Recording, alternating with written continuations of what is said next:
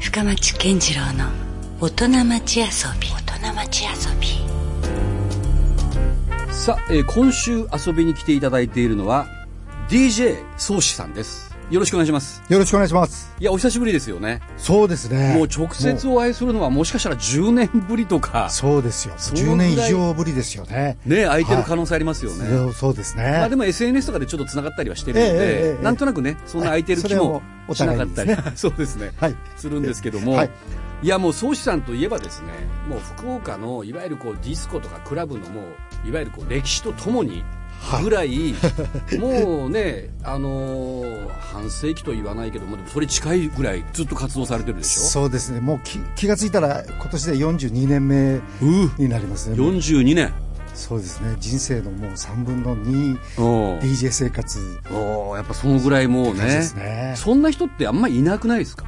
そうでしょうねね。まあ、10年20年ぐらいは聞いたことありまあすけどの、間でこう、やっぱブレイクが大体あるじゃないですか、うんうん普通。うん結婚したり、子供あーができたり、はいはい仕事が、仕事の関係でとか、うんうんそういうのが、まあ、たまたま僕はなかったんですよ。おう まあ、結婚もしてないし、おうあの、おう子供もいないしですねう。んだからその、あの、ずっと、あ第一線でやってこれたかなっていう感じですよもねう。ずっと自由に自由に。やれたという そうですね。おーはいいや、なんで今日はね、まあもちろん、宗師さんがなぜこう、そういう DJ になられたかという話も含めて、うんその福岡のね、はい。そういうこうディスコからクラブにつながっていっはたいこう歴史みたいな話が、ちょっと紐解ければなと思ってますので、よはい。よろしくお願いします。ろしくお願いします。えーまあ今40年ぐらいって話出ましたけど、はい。あの、なんか、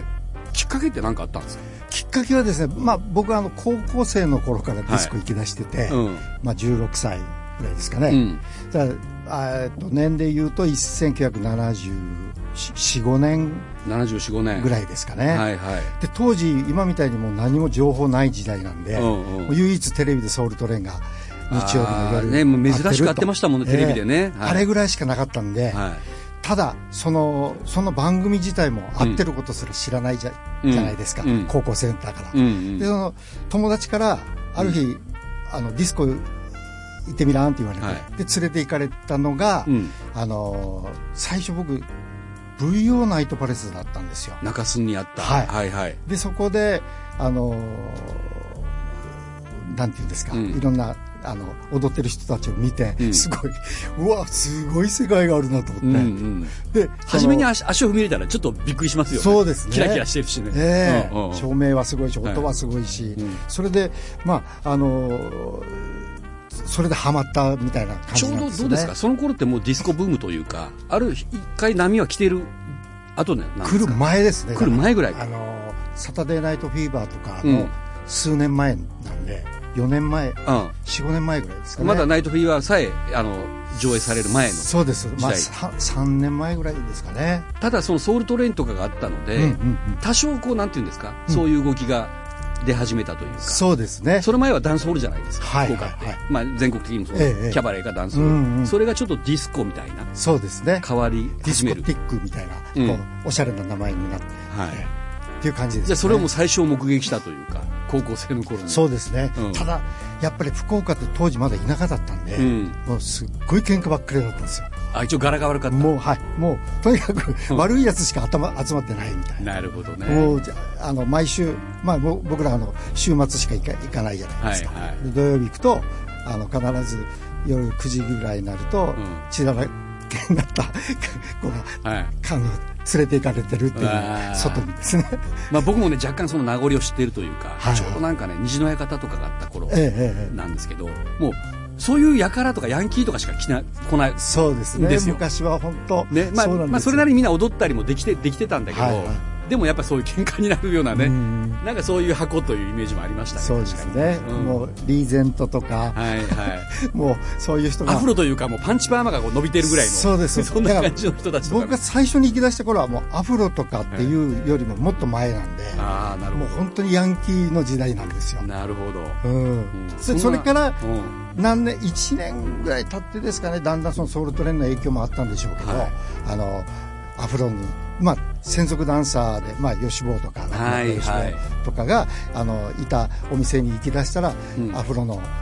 あのずらかぶって、うんダンサーがかっこよく踊ってるのを見てまたそこでしびれて、うんうんでうわーでもダンサーになりてえと思ってあ最初そういうダンサー最初は僕ダンサーになりたかったんですよおおなるほど DJ とか全然もう全くあのな興味なくて、ほうそれもちょっと初耳ですただもう本当に曲、自分が好きな曲で踊りたい、うんうんそれだけなんですよ、なるほどそれはやっぱ吉坊とか身近にいたそうですそうですそうですあその関係性で言うとですねえなんかどっちがこう先輩とかえ吉坊がもう先輩ですあ吉坊の方が上なんですねそうですそうですなるほど吉坊があの、まあ、年で言うと一つ上なんですよ、うんいやこれもちょっと皆さんにもちょっとご説明しておかなきゃいけないのが、はい福岡ってダンスでかなりこう抜きんでたあの場所だったんですよねそうですねそれ吉坊とか誠司さんが、まあ、ビーバップクルーっていうね、まあ、チームもあったし、はいあとあの、まあ、長谷川先生のインペアル JBs とか、うんうんそういうのがなんかすごい福岡ってすごくたくさんあって、はいでそこのまた影響を受けた人たちがねそうですねたくさん出てきて、うんうんだからそういうなんかダンスシーンがちょっと全国的にも早くはいはいはい盛り上がってたというそうですねそういうバックグラウンドもありますよね、ありますね、うんうんだから僕とかもその真ん中にいたん中にいたんで、はいあんまりその全国的にとかって全然その意識がなかったからですね、うんうんもうあんまり分かんないんですけど、はいまああの福岡のレベルっていうのがもう吉坊を中心になんかこう、うんあの見てきてるんで、はいだからその後どこのダンサー見てもなんかなんかうーん今一つだなみたいな感じなんですよあーねるほどうんあまりにも先に上手ななんでそこだけ突出していたんですかね、吉坊とか誠司吉さ坊ん。はでもやっぱ天才っていうかうすごかったですよ高校生の時からんうんもうまだ情報もあんまりないぐらないいな時にねもちろん YouTube とかあるわけもないし、そうですね唯一そのソウルトレインぐらいのはいはいあれしかないわけじゃないですそうですねおーうんまためちゃくちゃかっこよくてですねかなんかあのセンスの人ですよねそうですねテねクニックもほら上手い人はいっぱいいるんだけど、ええまあ、誠司さんもそうですけど、はいはなんかやっぱ吉坊ってちょっとそのセンスが抜群というかそうですねあうんのなんかなんていうのフィーリングなんですよねうんこ黒人に近いフィーリングというかうん形じゃなくてんなんかこうなんていうんですか本当本当ソウルで踊ってる感じなんですよねなんかね、うんそうそう僕もそれはなんかだから何度そも言っれてまがす一番最初にこうあの、ん刺激もらったんで、はいなんかもうおまあもちろんそのやっぱり吉坊が使ってる音源で踊りたいんですようんうんだからその吉坊が使ってる音源で、うんあのえその曲チェックして、はでレコード屋さん行ってレコード買って、い、うんそこから始まっていってなるほどでえだだんだんレコード買うようになってうん、どっからそのダンスよりもちょっと DJ の方が面白いなっていうか、であのですね、うんこれがまたあのある日突然あの その誠司君からはいあの DJ 千って言われてその誠司さんから言われたんですかそうなんですよおうおうあの当時誠司君がまだパシャクラブで DJ やってて、はいで、えー、と82年ですね、うん1982年のパシャクラブね懐かしいですねはい、でそのその時にそのう僕がまああのダンスが好きで、うん好きなレコードを集めてたんで、うんであのレコードもあの分かっ分かっとうやろって曲やら知っとうやろ、うんでいや知っとうけど自分がし好きな曲しか知らんし、うんいやいい大丈夫だもう好きな曲だけもかければいい からであとフォローは俺がするからとかおうおう言わ言われておうでそれで、まあ、もう次の日から入ったんですよね、うんうんうんパシャクラブででもうすぐもう DJ ブース立っておう回し出しておうもうターンテーブルの触り方も分かんないしおうあの SL マーク2マーク1マーク2の時代だだったんですけど初期型です初期期型の あんなのもそのピッチもん分かんないし、んつなぎとかもわかん全然全く分かんない時なんで。おうただもう頭出ししてうんボンって出すみたいな感じでやってたんでいすきなりでもしかも本番で本番でもうお客さんそれもすごいです目の前でおおなるほど、ええおうおうでそれでやりながらだんだんだんだんこう覚えていって、うん、それでなんか面白さが分かってった感じですかねなるほどだからパシャクラブ僕1年間しかいなかったんですけど、はいその1年が結構すごいまあ濃い勉強し期間だった感じなんですよ特にでも師匠みたいな人がいたわけでもなくそうですもう、うんもう仲良し3人組で、うんあのりあの拓磨君っていたんですけどああ拓磨さんねはいはいはいで DJ 拓磨 DJ 誠治、うんで僕と DJ 宗志で3人で1年間やってうて、んでそれでもう結構お客さんもめちゃくちゃあの、うん多くてですね、うんで毎日も面白くて、はいでちょうどその時代的にワイルドスタイルというあのヒップホップうんのオールドスクール映の画一番面白いものがポンと入ってきたんですよね、うんうんでそれであのちょうどハービー・ハンコックの「ロック・イット」とかが日本でリリースされるかされないかぐらいの時だったちょうどブレイキンとか、そうです踊りもそうでね、す変わり出した、ストリートが入ってきたええぐら誰いの。もあのブレイクダンスできないうん時に、そういう映画を見て、うんでそれでまたハマって、うんそれで最初僕だからスクラッチゴリゴリやってたんですよああ、なるほど。お店で昔の DJ ってばそのねいや、ー個数もうのイメージありますよ。やってましたみんなうんうん。ロックイットとか特にね。ただそはいのクロスフェーダーっていわゆるあのフェーダーが横じゃなくて縦のフェーダーのミキサーしかないんですようんその時代は。はい、でその縦フェ縦のフェーダーでうんうんうんあの一生懸命こすったりとかししててうんうんでもその結局お客さんにしてみたら面白いななんていうんですかノイズでしかないじゃないですか踊りにくいのかなやっぱりあれは。そうですね逆あによっスクぽラッどチそあんまりやらのないリズム感がいい DJ なら別でしょうけど僕らみたいな普通のあのリズム感だからもうジャリジャリジャリ とかジュクジュクジュクみたいな感じでやってたんだと思うんですよもう当時なはるほだからもう多分もう迷惑極まりない状況で踊ってくれてたんじゃないかなと思いますけどねうんだからその代わりでもままあねうんうんああの君の瞳に恋してるかけるよみたいうんなあーはいあのはいちょっと、あの、なんていうんですか、自分でこう遊んだ後はうん、お客さんを喜ばす時間を作ってあげたりとか。そして昔はディスコっていうと、んなんかチークタイムとかもありましたよね。ありました、ありまちょしっとた。落とす時間っていうそうです。大体9時ぐらいに。か。ね。はい。うんもう、今では信じられないんですけど、ん11時半終わりだったんですよね。あ、もうすべての営業が。クローズがうん、なるほど。だから11時20分ぐらいにう、もう、あの、おお落としてうん、でそこから10分ぐらいでう、んスローバラードかけてうん、 11時半にはもう、全員お、お客さんいなくならせないといけない状況だったんですそよんなね。厳しかったんですね。えなるほど当。時だからキャッツとか、うラジオシティとかカルチュラタンの時代はそうですね、うん11時半クローズでもう半にはもうお客さんが一人もいない状態にするっていうのが、うんうんお約束であ、そうだったんですね。はなるほど。でもなんかね、その、うんそのチークダンスをうん結構楽しみにしているような人たちもいましたよね。いましたいましでた、しかもさ、そうんれが、やっぱり結構曲も良かったりするんですそうですよね。はいうん。もうそのチークタイムで聴いた曲をまたチェックして、そうそうそうそう。レコーデスターに行って買うとかですね、うんうんしてましたねねうん、お客さん結構あの聞きにこ来るんですよ、はい。今みたいにシャザムとかないじゃないですかないですね。だからああの必ず、まあ、ダンスナンバーにしても、ん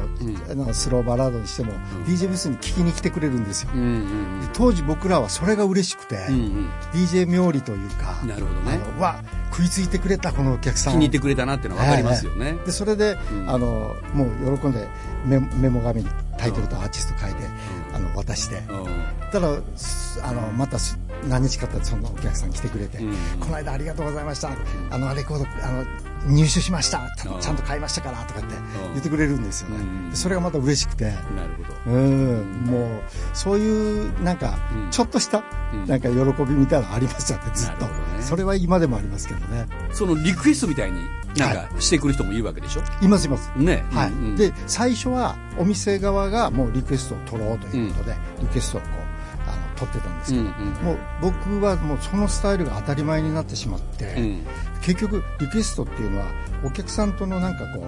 あの唯一のこうパイプだと思うんですよコミュニケーションというか。はいやっぱり DJ ブースに立ってると一人一人お客さんが何が好きかとか、うん何で踊りたくて今日ここにこう来てくれてるのか、うんうん分かるわけないじゃないですか、うんだからそれはやっぱりリクエストもらうことによって、うんあの大体分かるんですようんなるほどね。例えばブルーマーズがうんは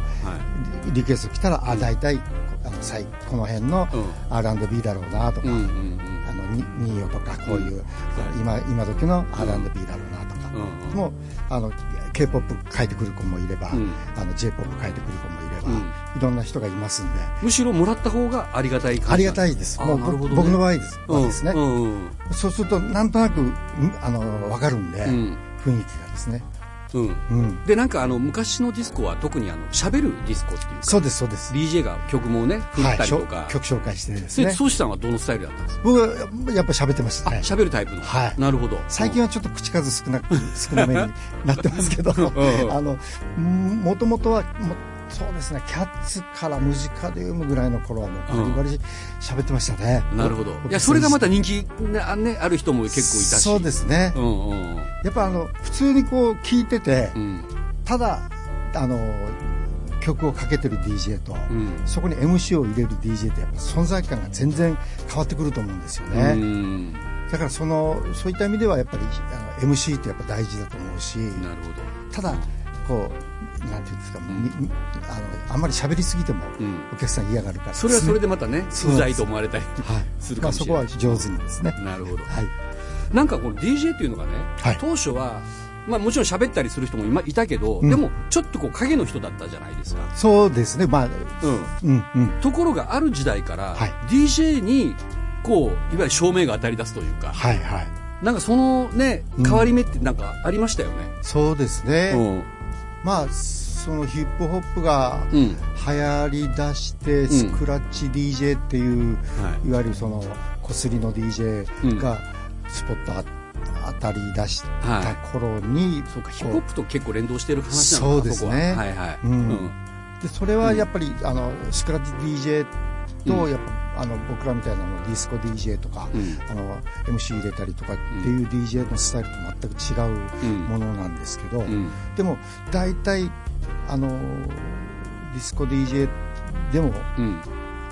あの触ってきてるんですよね、うんあのヒップホップというかその、うんスクラッチは、うんうんええ僕もあの あの最初の頃はもうんうバリバリスクラッチしながら、ねっていう話でしスたクよラねッチショーをしたりとかし,、してですうんね、うん初めてその福岡のあの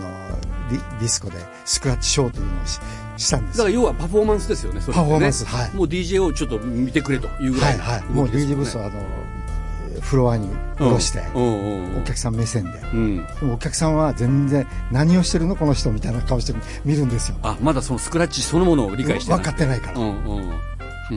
だからそそんな時代ちょっと早すぎましたね、うんなるほど、うんうん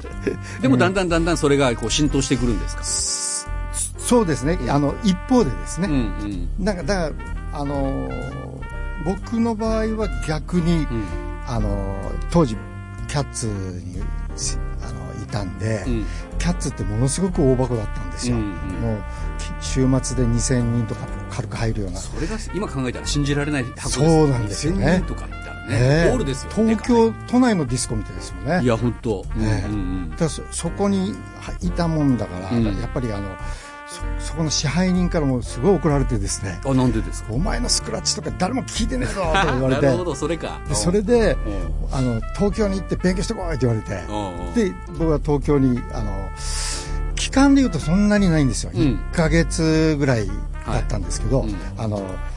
し修行というかおー勉強しに行って、うんそれであの当時、えー新宿のゼノン、うんニューヨークニューヨーク、ん渋谷のラスカーラ、はそれからキャンディキャンディ、うんえ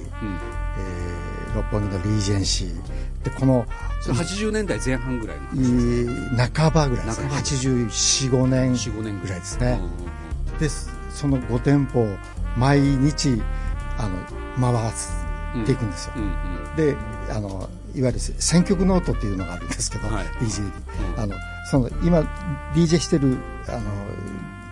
う曲、んかかってる曲かけてる曲をずっと書いていって、うんでノート取って覚えるみたいな、うんでそれをやあのやらされるんですけど、うんあの途中でそこの東京の DJ が「あのおい宗師 DJ 変われよ」って言われるんですよ、うんうん突然。うんででお前がやれとそうそうなんですお客さんもすごいんですようんもう週末だからパンパンうん入ってたりするでしょうんでそその時にもうレコードもあのどこに何が入ってるか分かんないしうんであの今と一番違うのは当時はお店のレコードを使うんですよどこのディスコまあ棚がありますもんねはい後ろにね DJ ブース今は、うんあの PC で自分の音源を持ってってうんやるじゃないです確かか,、にうん変わりまし昔たねはうんそんな、あの音源持っていく、D、DJ とかいないんですよみんなのこう共有のレコードみ共たいな有です共有そのお店うんのレコードを使うんですよ、はだからもうどこに何があるか分かんないんでわーっと探して、いうんうんでそれをもうもう本当ものの1分半ぐらいで探して、うんでセットしてかけて曲の間に探さなきゃいけないですもんねでしもちろん喋りも入れないといけないしうんうんうんでももう開き直っても博多弁でベラベラ喋ってあ面白 そうでそれががは結構受けたりとかしてですねおーでそれでまたこっちも楽しくなってきておーおーで、まあ、30分とか40分とかあの DJ して、うんで「お前今日よかったじゃないか」とか言われておーでそれでその1か月ぐらい過ごして、はまあ言ったらなんか度胸つけさせてもらったっていうい、なかるほど強その修行は決して無駄ではなかったそうですねうんだからあのあの1か月ぐらいの期間ってすごい自分にとって今ここの年になってもんやっぱりこう残ってるんですよねずーっ学びのお時間とううんん、うんああれはすごい良かったなと思ってえただそこから1か月後博多に戻ってきて、 ーうんキャッツでブースに立った時に、うんあのなんていうんですかあのもうい今までの僕のスタイルとまるっきり変わったんですよ、あのいそれまではスクラッチしてたのが、うんうんいきなりユーロビートかけ出して、おーおーもう今からこれだからと か言っておーおー今からこれが流行るからっつって、うでん僕はその1か月間東京にいた間に、んいろんな東京のディスコであの最先端の音を学んできたわチけェですねックしたんで,、うんはいはでそれをもちろんあの持って帰ってきたんですよ、うんレコードを、うん全部買って、いなるほどだからそれを全部もうあの自分のパートでかけてですね、うんうんでこれいいよこれいいよこれいいよっつって、うんでかけてではその時にはやあのープッシュしてたのがんいま、未だに流行ってるんですよねあそうなんですかこの40年後 におおまあそうかユーロビートって結構回っていくっていうかそうなんですあうの、んデッドアライブはじめ、はいはいまああのブレイクミーとか、うんまあ哀愁ユーロもありますけど、うんうんうんあの辺のユーロビートとかっていうのは、いうん当時本当にあの新宿渋谷えー六本木の DJ たちが一生懸命かけてうんた曲を僕がよ横からチェックしててそれを初めててじゃあ博多福岡に持ち込んだのはそうしたんだそうですね、うん多分当時はあのレコード屋さんもそんななかったし、うんうんそのユーロビートを入れてるレコード屋さんなかったですもんね、うんどっちかというとやっぱ博多はく、あのブラック系が強いじゃない大体ですか。そうですもんね、ええうんうんだから KBC のタワーレコードとかあった時はも、いはいやっぱりあのブラック系は充実してるけど、うユーロものはちょっとす少ないんですよねユーロもののロックとかは結構入ってくるけどねそうですねそういうユーロビートまではなかなかポップス系はいいんですけどうね、んうんだからその後は僕はもうだから東京と直と直で連絡取り合って、うん東京からレコード送ってもらうようにしそて、れ福岡の反応はどうだったんですかあもうめちゃくちゃだからみんな食いついてくれるんですよ、ね、ああなるほど、うんうんだからそれでもうあのなんていうんですかみんな覚えてくれて、うんうんで中には常連さんたちが振り付けをその勝手につけて、はいつけてくれて、はいはいでだんだんそれが広まってこうお立ち台みたいな文化にそうですねそれが直結していくみたういな、んうんつながっていくんでしょうねなるほど、ううんんその福岡のなんか面白いのがこうあの親不孝通りが、まあ、今は割とクラブ中心だとは思うんですけどはいもともとこう中洲発祥じゃないですかはいはいそういうエンタメのいわゆる夜の社交場っていうええのえは、でよそうしたのはそもそも中洲ぐらいからいろいろ出入り始まってるんえですそうですね最初はやっぱり中洲が多かったですよね、ね、うんあの遊びに行くところもそうですしうん、VO とかもね実際中洲だったし、働いてた DJ で入ってたお店もやっぱりムジカリウムのキャッツも中洲うだったんんで,、で僕も高校の頃にビッグトゥギザーとか中洲にあった時にちょっとね背伸びして行ったりとかええええええしてましたし、そうですよもねっと言えばその前は生バンドなんかがね、そうですそうです、うん、ちょっとディスコバンドが入ってたりとかっていう時代もあったし、ええだから結構ね、もう大都会でおおなじみのクリスタルキングクリスタルキングも入ってましたもんねね、だからそういう福岡ってそういうミュージシャンもそういうとこからいっぱい出てきましたけどね、そう後でにすねね。うんいやだからなんかそういうこう変遷もずっと見てこられてるんですよね。まあそうですねう、ん、うんどの辺がこう変わり目だったんですか。こう中洲からこう天神親不孝とかっていうのが。どの辺になるんですかうね、んえーあと DJ 始めたのは親不孝のパシャクラブだったんですけそどもそもは親不孝から始まってるけど、始まったのは DJ でとしすてね DJ はですね、うんうんただその前あの遊び行ってたのはやっぱ中洲が多かったんですうよんうね、んでまあ DJ も中洲でやるようになってうんあその後あそうですねあのムジカデウムがあのあった時に、うんちょっとお親不孝で新しいお店をするっていうお話をいただいてはい。で、えーそっちの方に移ったんですよ、うんそれがチャプター8という、チャプター8でありましたね。はいうんうんあのナインハーフというクもうすごいクうん、ナラインブハーがフもね、はいなかなかいいとこでしたけど。上にあって、はいでその下にあの 空き物件があるからそこに作るからっていうお話いただいて、はそこで「あんたあの店長で来んね」って言われて、い。うん。で行ったんですよはい。たらさあの結局ナインハーフと同じぐらいもう盛り上がってきてですね、で当時その、えーダンス甲子園とか、うん。ああ、そうか、そういうのがまたね、メディアでも。インペリアル JBs ですね、いうんあののメンメンバーもアルバイトで、うんあの入ってくれたりとかしてそういうことは、もうその頃からマリアクラブとかも、もう生まれてる頃ですか。ありましたねマリアクラブもありね、ました、 80年代後半ぐらいだとはいはい思いますけど。そうですねうん。えうんうん。うんなるほど。じゃあ、随分もう福岡が、あの、親子エリアが、うん、若者たちでかなりこう、クラブを中心に、そうですね親不孝すごかったですねすごかったですよよね、あの頃はね。うん。もうめちゃくちゃ人がもうおお祭りみたいにしてましたもんねあー毎週その時の拠点が、そうしたの場合はチャプター8。えっととそうですね90年うん。 1990年の頭ぐらいはそうですねうん。なるほどね。でそこからうん一時たってそのあのラボ G のもおう話いよいよね、もうが総資さんといえばみたいなそうですね場所になるわけですけどええうんラボ G が92年オープンですかね、なるほど。えうえんうんでそれでオープニング DJ で入っうんて、うんそれからまあコロナに入るまで、うんうんえー28年間続いてたんですけどね28年間続いた箱ってすごくないですかそうですね、もうこんな移り変わりの早いええ業界で、自分でも思いますおうおうやっぱそれ総資さんの力がかなりいやいやとんでもないですよもうあのうんただ好きであうんのあんまり僕あの商売人じゃないんであのもう儲けとかそんなの度外視なんですよいやでもそれがいいか良かったんですよあ そういうのを皆さんがね理解してそうですけどね遊びに来てるっていううかんなんかもうじ自分が楽しくてですうん、うね、んうんだからもうなんかそういうあの、まあ、自分のお店があったから DJ もずっとうん第一線続けてこられたっていうのもあるんですけどうね、んいやなんか僕総資さんがねすごいなと思うのは、はいなんかその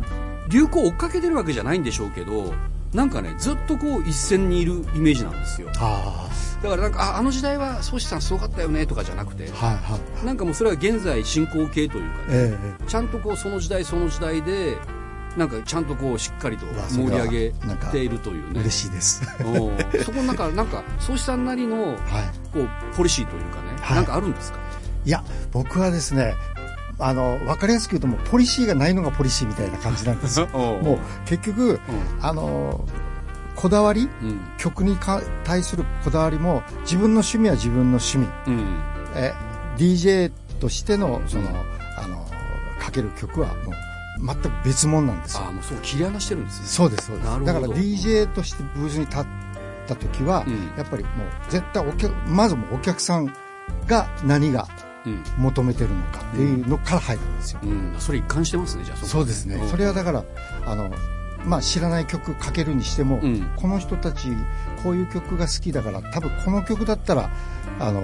つついてきてくれるんじゃないかな、みたいなかけ方なんですよ、大体。だからちょっと、あの、フロアがふわっとこう、いなくなるうん時があるじゃないですうか、んやっぱどうしても。うんそういう時は、やっぱり、あの、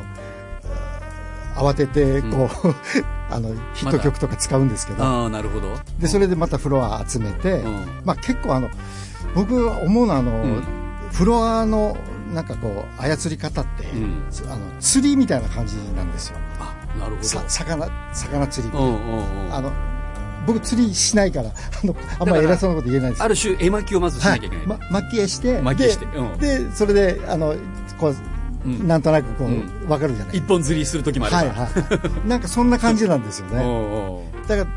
らあのここら辺のお客さんを使って、うんあのここっち側に座ってる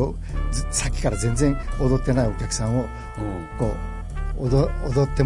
踊ってもらうように誘導していくような選曲したりとそか、こをちゃんとこう見見ながら考えてるんですねそうですねなんかね僕らは一般的にか素人で言うとねはあのまあ好きにやってるんだろうなぐらいしか思ったりしいないんですけどそうなんですもう大体そう思われてますもううんところが実はちゃんとこう空気をそうですね読んでいるというかはうんいでももうお店によってはもうわざと一回座らせたりとかですねあああえてそれはあのドリンクを出すためにああちゃんとお店の売りあ上げ売にりも上げを、 はい、結局、お店側からしたら、うんずっと踊ってたら、うん売り上げが上がんないんですそよ、っかは全然ドリンク出ないですもんね出ないからもう踊り中は、いではいそこで一回座ってもらうと、やっぱりそこで飲み物を飲みたくなるじゃないですか。その時はやっぱスローな曲をかけるんですよとか、うんあのあえてこう、なんていうんですかね、あのしみんな好きじゃない曲えうんあんまり興味ないやろうなみたいな感じの曲おをーかけたりとかなる、ほそどれとか、あのわざとあのに日本語の曲、うん J-POP みたいなこうおしゃれな、J うんあの曲じゃなくて、うんちょっとダサめの、そこんなんで踊れんやろみたいなのをあわえざとてかなけんたりですねそれもうん、っおうおうていう時もありましたね確かにそれあれっていう時ありますよね、ええ確かにいたらねなあれなんでこの曲かかるんやろうかみたいなな何かけとみたいな顔してうんうんうん DJ ブース見る人もいるんですけど、うんうんでもそれは戦略なんですよあのわわざとそういうえー風にかけてる時があります、なるほど面白い そういうこともあるんですよねそうですねいやーでもなんかやっぱりあのー面白いですねそういう まあちょっと裏話なんでしょうけどねそういう話っていうのはね、はいうん、でもやっぱりなるほどそういうことかというのがちょっとわかります まあ宗師さんの、まあ、直近のイベントとか、はいもしお知らせがあればここでお伺いしておきたいんですが、はいなんかありますかええーっとですね今度えーっと、あ今度というか、うんあの毎週金曜日に、はい僕あの西中洲のドレスというお店を借りて、はいあの夜8時から、うんえー深夜12時まであなんかちょっとイベントというか4時間、はいあのディスコフライデーというおーあのイベントをさせてもらってるんですけどなるほどうんはい、これが、あの4時間しかないんでこれどういうテーマのイベントなんですかこれはもうあディスコフライデーっての、まあ、ディスコフライデーってディスコって名前はついてるんですけど、うんうんあの古い曲しかかからないわけではないんで、うんうんあのもうえー70年代から80年代90年代2000年代、うんそして最新の、ああ結構またいでええうんもうあのかなり幅の広い、でしかもオールジャンルで、うんもうあのもうロックもかけるし、うんもうあの結局もう来てくれてるお客さんに合わせる感じですね。なるほどねその時の客層によって、はい、好きそうなはいええところをもう、あのずっとミックスしていくさすがに今はもうレコードあんまり使わないんですかもうす僕は PC ですやっぱり PC ではい、うんであの映像でやってます最近はあそうか VDJ という肩書きもありますもんねそうですはいうんあの結局 VDJ って何って言われる方いらっしゃるんですけど、、はいあのいわゆるその DJ があの CD とかうんレコードで今までかけてきた、んあの曲分ところにはい映像がくっついてるんですよね、うんだからこのモニターみとかテレビはがい店内にあって、うんそれにその今かかってる曲がそのまんま映像が流れ流れてくるうとんういうんでその映像と映像がまたこうミックスして、うん曲がつないで、うん次の曲が出てきたりとうんうんかするっていうことですね、じゃあそういう意味ではね宗師さんも常にこう進化しているというかそうですねね僕変こわってれいってもうますずよっねとやりたかったんですよあの、うん実はもうキャッツの頃からなるほどあの、いわゆるあのなんですか MTV が、うんあの出だしの頃に、んあのビビデオクリップっていうものを見てまた衝撃受けてですねそうですね ええ80年代以降あのマイケルのスリラーとかもすごかったじゃないですか、うんはいはいあれあれを、あれ映像出しながらお客さん踊ったら楽しいんじゃないかなってけ当時思っててまだ VDJ がなるなる前からねもう V- はいんそうですねんうんもうそれこそマドンナシンディ・ローパー、はいワムぐらいしかまだない頃うんうに、んうんでそれがあの、まあ、どれぐらい前ですかね、10 15年か20年ぐらい前からだんだん映像であの出せるような状況になってきて、うんうんでそれが今はもう PC でうん出せるんで今はほとんどじゃあ、まあ、VDJ というスタイルがそうですね多いんですねもうほぼほぼ僕はうん VDJ なでるほさどせていただいてます、それが毎週金曜日西中洲のドレスではいそうですディねスコパーティー8時から8時からです、はい、はい、他に何かイベントはありますあとあのちょっと大きめのイベントなんですけどこれはもうディスコパーティーという感じで、はいあのやるんですけど、はい3月9日にん中洲の、うんこう大通り沿いにあるんですけどガラリゾート中洲という、えっともともとあの美獣クラブ美獣という、おおはいはい、えーお店が、うんえー名前が変わって今ガラリゾートあというそうなんですね名前になったんですけど、はいそこをあのお借りして、んえーえっと、去年1年間で、まあえー6回やったんですよね。でまあ今2ヶ月に1回ぐらい今度そうですね、うんうんで今回が7回目なんですけど、いうんでそれで、えーややらせていただきます「ブラボー」というタイトルで、はいディスコパーティー「ブラボーですね、これいつありますかこれは3月9日の土曜日ですあなるほど、はい時間は時間は6時からあ7時からはい12時、あなるほどはい。でこれはですね、うんあの、先ほども出ました、あの、チークタイムが、ああの、あるシフト M 必ず入れます。おおなるほほどじゃあちょっと往年のこうディスコっていうかそうですね。ディスコそういようりスタイでルす。はい。をあ面白そうですね、うん、ミラーボールが回ったりしながらそうです ね。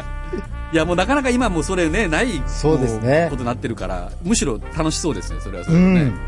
なるほどじゃあ結構いろいろイベントこともありそうですね、はい。ということでじゃあ皆さんもしあの改めて DJ 創始さんのですね、えー DJ スタイルはどんなものかっていうのを知りたい方は今の2つのイベントをね行かれてみてはいかがでしょうかとはいいうことですよね、ろしくお願いします。じゃあ引き続き創始さん来週もはい。ゲストでお願いしますぜひよろしくお願いします。はいということで今夜のゲストは DJ 創始さんでしたどうもありがとうございましたありがとうございました。 Love FM Podcast. ラブ f m のホームページではポッドキャストを配信中スマートフォンやオーディオプレイヤーを使えばいつでもどこでもラブ f m が楽しめますラブ FM.co.jp にアクセスしてくださいね Love FM Podcast.